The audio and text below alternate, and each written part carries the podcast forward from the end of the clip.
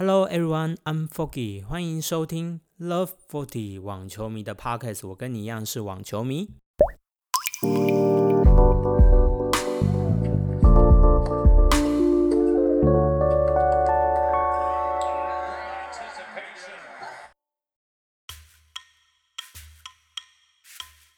各位网球迷，今天是我们节目的第十集喽，已经做到第十集了。Oh my god，真是没有想到，嗯，日更的网球 podcast 挑战真的是很不容易。不过我持续的坚持下来了。原本在第八集你就听到我想放弃了，可是我没有哦，我今天已经。扎扎实实的每一天都跟你来播报网球，你是不是该给 Foggy 一个掌声鼓励呢？没有啦，谢谢各位的支持。因为虽然我们收听率嗯还在刚起步的阶段，我也知道做 Podcast 没有那么容易。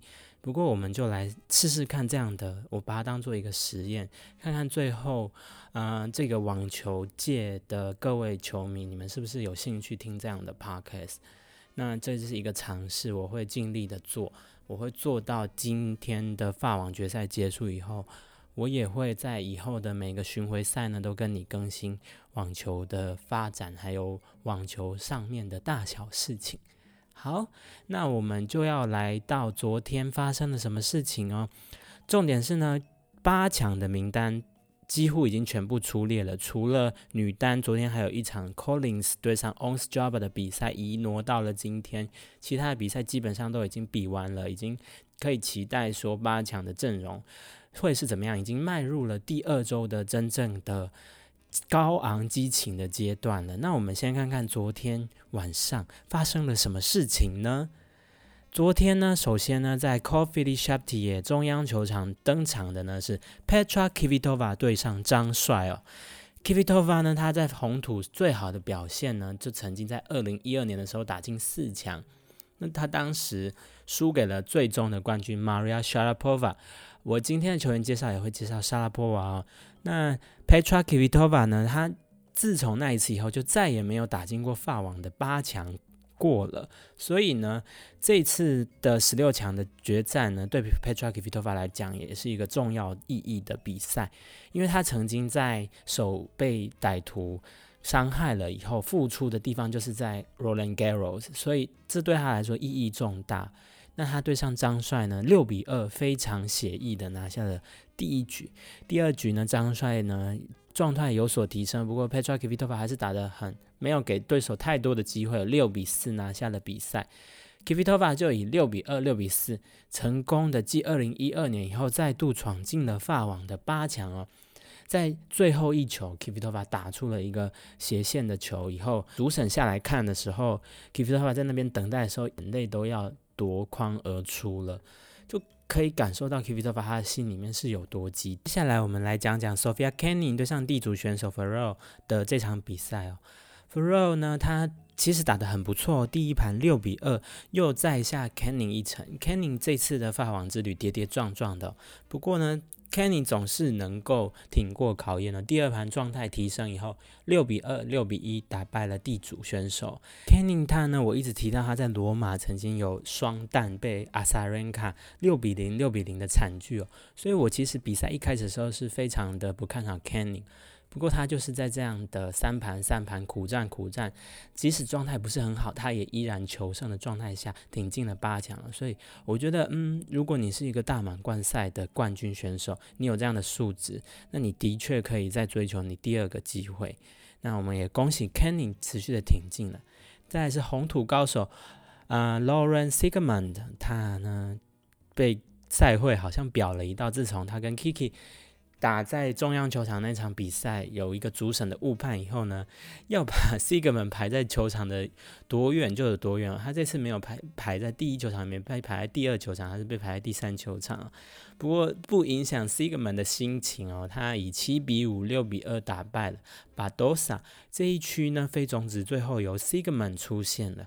那 Sigmund 呢，即即将要继续的对决 Petra Kvitova。那 Kenny 呢，就在等待 Ons Jabber 跟 Collins 啊，到底是美国内战呢，还是阿拉伯美国之战呢？我们也可以期待今天的在 c o l d p h i l i s h e p t i 的第一场比赛就会揭晓哦。那女单的八强阵容基本上就整个出炉啦。我们来看看到底是谁最有夺冠相呢？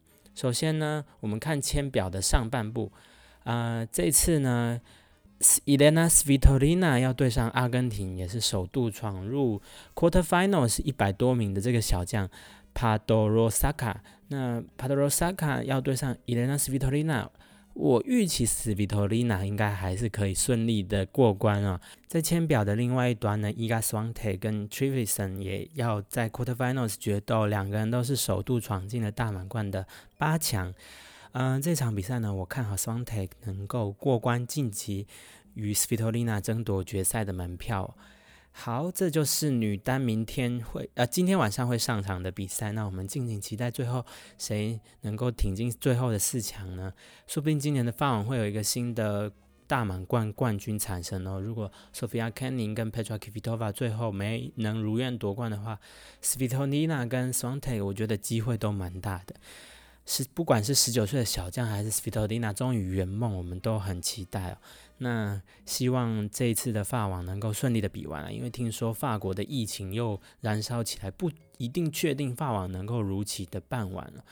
尤其是在那个 C 呢对上 Zverev 这一场比赛，也是让大家吓了一跳。哎，Zverev 你不是发烧了吗？为什么你还继续比赛呢？应该要遵照大会的意思，就是要跟医生先保持联系，再做判断。可是 Zverev 没有做到这一点呢，所以这也是被大家诟病的原因。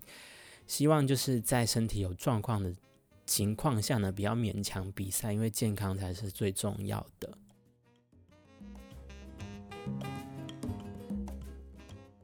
那在男子的部分，Day Night 十月五号的比赛呢，在 Coffee s h a f t i 上场的是 c c Pass 对上 Dimitro。z c p a s 跟 Dimitro 的交锋呢，两个都是年终赛的冠军哦，所以这也是一场前前任的哥哥跟后任的弟弟 PK 的比赛哦。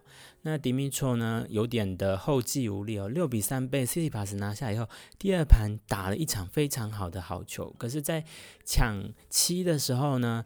呃，曾经有两过盘那个盘末点哦，可是都没有拿下。最后 c c p a s 呢十一比九在抢七拿下比赛以后，第三盘 Dimitro 就有一点一蹶不振，六比二 c c p a s 六比三、七比六、六比二的过关的。那与 c c p a s 将要在八强对决，就是他的汉堡好兄弟啦，Rublev。Rublev 呢打败了匈牙利的新郎啊，我前面都讲他新郎，因为我不会念他的名字，那我今天就来试试看 f u s o v i s Rublev 打败了 Fusovic，那其实不是很容易的过程哦。因为第一盘的 Fusovic 先七比六的抢七获胜以后，第二盘 Fusovic 曾经五比二大幅领先 Rublev。如果是这样的话，局势就是会是要在连赶三盘的局势。可是 Rublev 第二盘努力的从五比二追回，成为七比五。第三盘呢，六比四拿下。这一场比赛我有从大概第二盘中段开始看，那第四盘呢七比六，其实是一场比较冗长的比赛。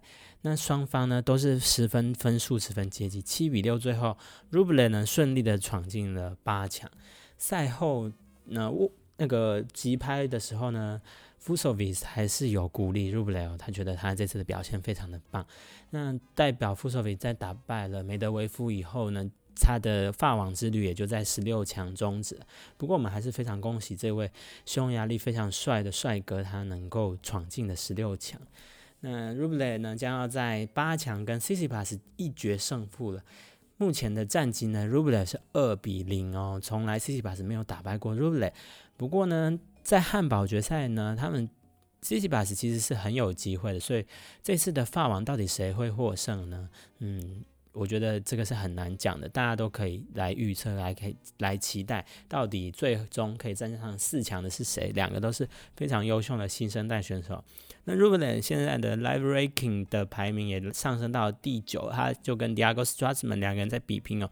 最后 Top Ten 的位置会是谁呢？我们也很期待。那还有一场呢 n o v a Djokovic 对上 Kachanov 的比比赛哦。Jokovic 呢，小球的功力了得，六比四、六比三、六比三，还是收服了卡恰诺夫。我可以看到 Jokovic 想要追求他第二个法网大满贯的决心哦，十分的专注，打得十分的好，也没有给对手太多太多的机会。即使卡恰诺夫已经拿下了，呃，Nova Djokovic 在这一次的法网之旅最多的局数了，可是还是不敌 Jokovic。那 Jokovic 持续的挺进。Jokovic 呢，接下来要面对的呢是他在美网的一个小克星吗？他在美网被判失格出局，就是对上这位选手 Paulo Carolino Busta。那个 Busta 呢也顺利的打败了德国的新生代好手，六比二、七比五、六比二，很有说服力。那他们将要在八强遭遇，是继美网之后上一场比赛呢，Jokovic 因为极误极限审而被判失格。那这一场不知道会不会发生同样？我想应该是不会了。那这次呢，专注的 Jokovic 又是对上同样在美网遭遇的难缠的对手，那这次他的表现会怎么样呢？我觉得这场比赛也非常值得期待哦。那这次的法网的十六强的比赛呢，基本上就完结了，除了 Ons Jabeur 跟 Collins 的比赛还要再继续进行。Day 十呢，我们看看 Dominic Thiem 将要对上 Diego s t r a d m a n r a f a e l 拿到也要对上小将 Jack Sinner。那我觉得哦，两场比赛都是很值得看的比赛，一个是新生代跟老球王的对决，另外一场比赛呢，则是两位同土高手，Diego s t r a t m a n 可是在最后打败拿到在红土上的球员哦，所以千万不能小看 s t r a t m a n 而且他才刚在罗马站闯进了 Final，跟 Jokovic 打了一个非常接近的比赛哦，那。Dominic Team 呢，他还是大家这次的大热门哦，是仅次于 Nova Djokovic 跟 Rafael 拿到第三大的夺冠热门。那我也觉得小王子如果再保持这样的势头，还是很有机会继续闯进四强的。这两场比赛我都无法判断说谁会获胜，那最后谁获胜呢？我也都觉得很恭喜他们，因为都是我非常喜欢的球员。好，那我们这一。天的 Day Nine 的比赛，还有 Day Ten 的 Order of play 都介绍到这边啦。OK，我们的发网小知识单元又回来喽。今天要讲讲哦，其实，在一八九一年首届的发网赛的时候呢，只有男子组的比赛，而且只开放给法国网球俱乐部的会员他们参加。女子组的比赛要等到六年之后，一八九七年才开始举办。不过，我觉得这一个也算是在六年之后就举办女子组比赛，也算是当时一个很不错的突破。那时候男女平权没有那么平权的时候呢，在一八九七年呢，男女子组都有比赛，那感觉是还不错的。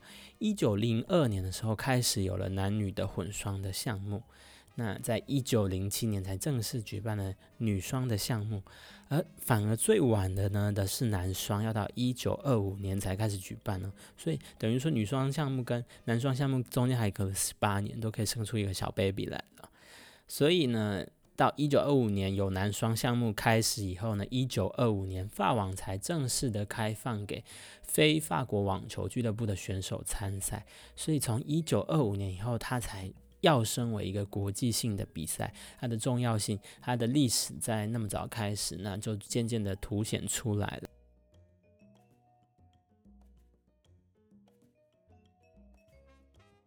接下来我们要介绍呢，已经在今年退役的 Maria Sharapova。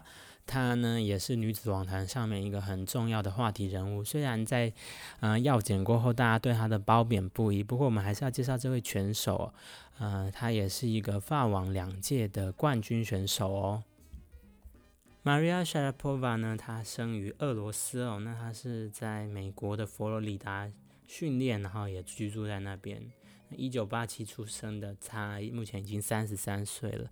她已经是世界上非常著名的俄罗斯女子网球运动员，单打最高排名呢世界第一，并且是拥有五座大满贯的女子单打冠军选手，并且是呢全世界女子收入最高的运动员之一哦。她在四岁的时候就开始打网球。那八岁的时候呢，他跟着爸爸移居到了美国佛罗里达的布雷登顿，接受了专业的网球训练。在那个二零零一年的时候呢，转为了职业球员，并且呢，在二零零四年他才十七岁哦，比今天我讲的 Swantek 的年纪都还小的时候呢。就打败了当时世界球后卫冕冠军两届的小威廉斯，夺得冠军。十七岁的天才美少女这样的称号就被封出来了。由于她出色的球技，还有她出众的外表，出道呢就受到全世界球迷的喜爱，并且呢在隔年的八月呢，二零零五年首次就登顶了世界第一，成为 WTA 史上的第十六位单打世界第一的球员，也是首位登上世界第一的俄罗斯人哦。并且在往后的时光呢，五度登上了这个后座，在会时间累积了二十一周。可是他在生涯的当中呢，也屡屡受到肩膀伤势的困扰。他曾经跌出过一百多名，然后也有出现过大满贯在首轮出局的状况。二零零零一年出道，二零一一年开始以后，他的成绩又在逐步的回升。在二零一二年获得法国网球公开赛的冠军以后，完成了他的生涯大满贯。他在二零一二年六月九号的时候，在准决赛先击败我们前面提到的 Petra Kvitova，那在决赛击击败了意大利的女将 Sara Errani，六比三，六比二。啊，我还是要再小补充一下，意大利的黄金年代实在是非常的了不起，包括 Schiavoni 拿过法国网球公开赛的冠军，Sara Errani 晋级到法网的决赛，而 Roberta Vinci 呢也打败过小威廉斯晋级到美网的冠军赛，还有 f l e a p e n i t a 最后呢夺得了美网的冠军哦，所以这四大金钗呢全部都闯进过。大满贯的决赛舞台，所以意大利的网坛呢也被这几个女孩撑起来。我们可以看到，今年意大利的表现又非常的好，比如说小将 Tervison，或是男生的小将 C 呢，他们持续的都挺进。今年意大利的阵容实在是在法网表现的非常非常不错，大家互相鼓励、互相扶持，才有今天这样的局面了。那我们继续谈到沙瓦波娃，他呢辉煌的生涯没有什么污点，又是一个成功的商人啊。他的糖果 Sugar Pova 也卖得非常的好，我有吃过，就蛮甜的。不过，二零一六年三月七号的时候呢，沙瓦波娃在 L A 洛杉矶召开了新闻发布会，讲到了自己介绍世界反兴奋剂机构的通知，他在一月的澳洲网球公开赛期间。没办法通过兴奋剂的检测，所以呢，二零一六年六月八号，ITF 国际网球联合会就宣布要将沙波娃被禁赛两年。那最后申诉成功为十五个月。那在今年的二月二十六号呢，沙波娃就正式的退役了。那嗯，沙波娃呢，他早年他的爸爸妈妈都是生在白俄罗斯的哥莫瑞。可是为了躲避车诺比核电厂事故带来影响，所以就举家搬到俄罗斯的西伯利亚，并在一个叫做尼亚干的地方生下沙波瓦。那两岁的时候呢，沙波瓦又搬到了索契。索契呢也举办过冬天的奥运比赛了。那六岁的时候，沙波瓦到莫斯科参加网球课程，那被创办者纳夫提洛娃推荐到美国的网球学校学习。七岁的时候，他就与爸爸前往了美国佛罗里达。那妈妈要受签证限制，到迟两年才完成移民哦。所以他到隔年呢，获得 ING 集团赞助以后呢，正式于当地的尼克波利泰尼网球学校就读。那沙波娃在他十四岁满的那一天转为职业选手，并且呢，在职业赛亮相。沙拉波娃呢，首座冠军，他是在二零零三年的时候拿到日本网球公开赛的冠军。那随后呢，他在加纳斯魁北克市举行的贝尔挑战赛呢，拿下第二座 WTA 的冠军。没想到二零零四年呢，他就拿到了大满贯赛的温网冠军，打败了小威廉斯哦。二零零五年呢，他登上了世界第一。二零零六年，他在双数年又拿到了美国网球公开赛的美网冠军。虽然当年呢，他在小组赛的年终赛呢三战决胜，不过在准决赛败给 Justin Henning，年终排名以世界第二坐收，不过创下了在年终排名坐收以来第二个新高哦，第二的新高。那二零零七年呢，他的肩膀伤是复发了，所以打的有点挣扎。二零零八年，他在澳洲网球公开赛七比五、六比三击败了 Ivanovic。那四强呢，他只是击败 Elena Yankovic，所以呢，他夺得生涯第三度的大满贯赛冠军。二零零九年，他就开刀以后肩膀手术在复出。二零一零年呢，他改变了他的发球的策略。二零一一年的时候，他努力的重回顶尖的行列。那二零一二年的时候呢，他完成了他的生涯大满贯，Career Grand Slam 的成就，并在呢打打进了决赛以后，就确定了超越了当时的球后 Victoria Azarenka，所以呢，重重新的重回了世界第一。此后呢，他在二零一四年呢对决 Simona Halep 的决赛呢，也三盘的获胜了，得到了第二座法网冠军。那在二零一六年的时候遭遇一竞赛哦，在二零一八年的时候重新的回归，曾经闯入过法网的八强。不过在后面的生涯呢就没有太多亮眼的表现，最终在二零二零年呢，啊宣告了退休。那沙瓦一代的。亮眼的这个时代也就宣告结束了。好，今天我们介绍的是 Maria Sharapova，很可惜她的前男友 Dimitro 也出局了，所以呢，今年的法网我们再也看不到跟沙坡瓦还有 Dimitro 相关的事情了。所以我赶在这个时间点呢，跟你们介绍这位曾经夺过五座大满贯赛冠军的选手 Maria Sharapova。好，感谢你的收听，那我们网球迷下次再见啦，拜拜。